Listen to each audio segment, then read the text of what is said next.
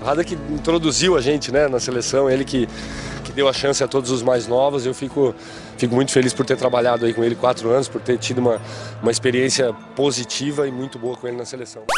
Provoque, comunique e trate com vocês em 2021. Algumas pessoas para mim são referências, né?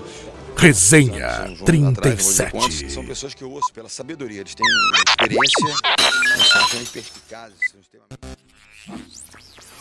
Em 2021, conheça Resenha 37.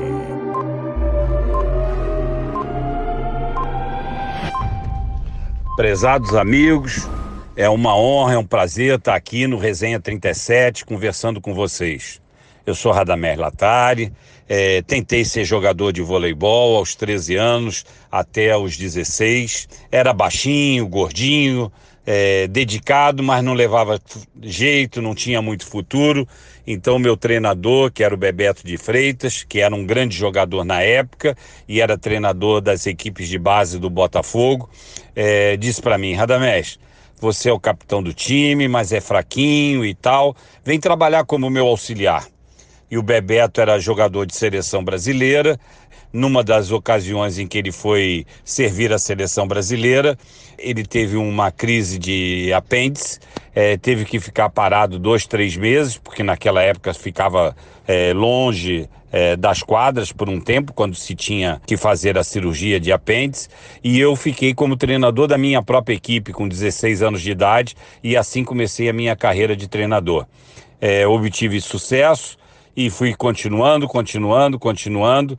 E passei por inúmeros clubes, é, Botafogo, é, Flamengo, é, Tijuca, é, Canto do Rio, é, CRB de Alagoas, Atlântica Boa Vista, Ígia, Atlético Mineiro, é, Lufkin em Sorocaba, e daí fui para o vôlei de Portugal, fui técnico no Leixões, depois trabalhei alguns anos na Itália, é, no vôlei da Sardenha, era a equipe de Santo Antíoco, depois fiquei também em Trento, no Trentino Vôlei, é, depois em Castellana Grota, em Taranto, em Martina Franca, enfim, no total deu quase 10 anos no voleibol italiano.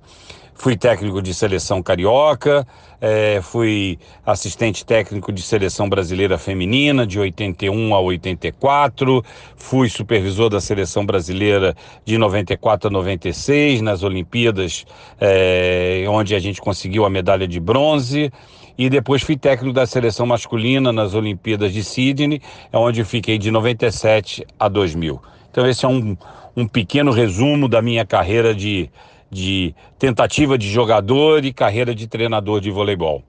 Depois é, me aventurei um pouquinho no meu clube de coração, no Flamengo, Flamengo! por indicação do Zico. Eu fui candidato a vice-presidente, com o presidente Hélio Ferraz de presidente.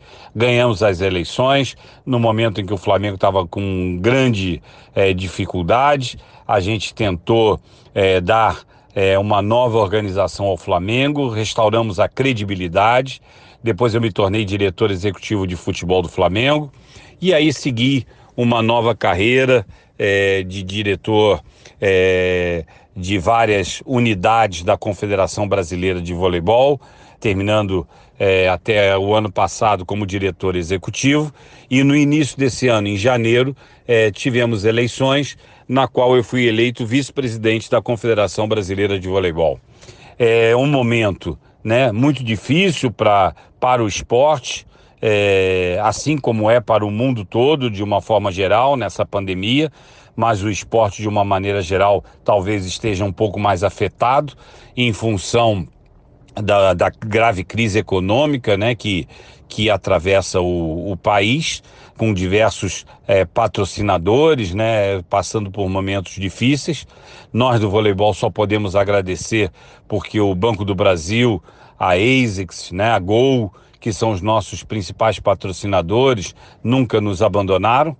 E com isso a gente consegue manter o nosso voleibol brasileiro, seja de quadra, seja de praia, sempre em altíssimo nível.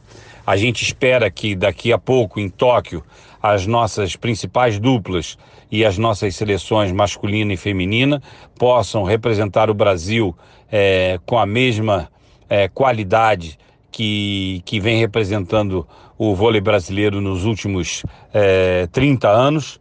É, e a gente espera poder brigar por medalhas, é, espera que o vôlei brasileiro possa contribuir é, no quadro de medalhas do Comitê Olímpico Brasileiro.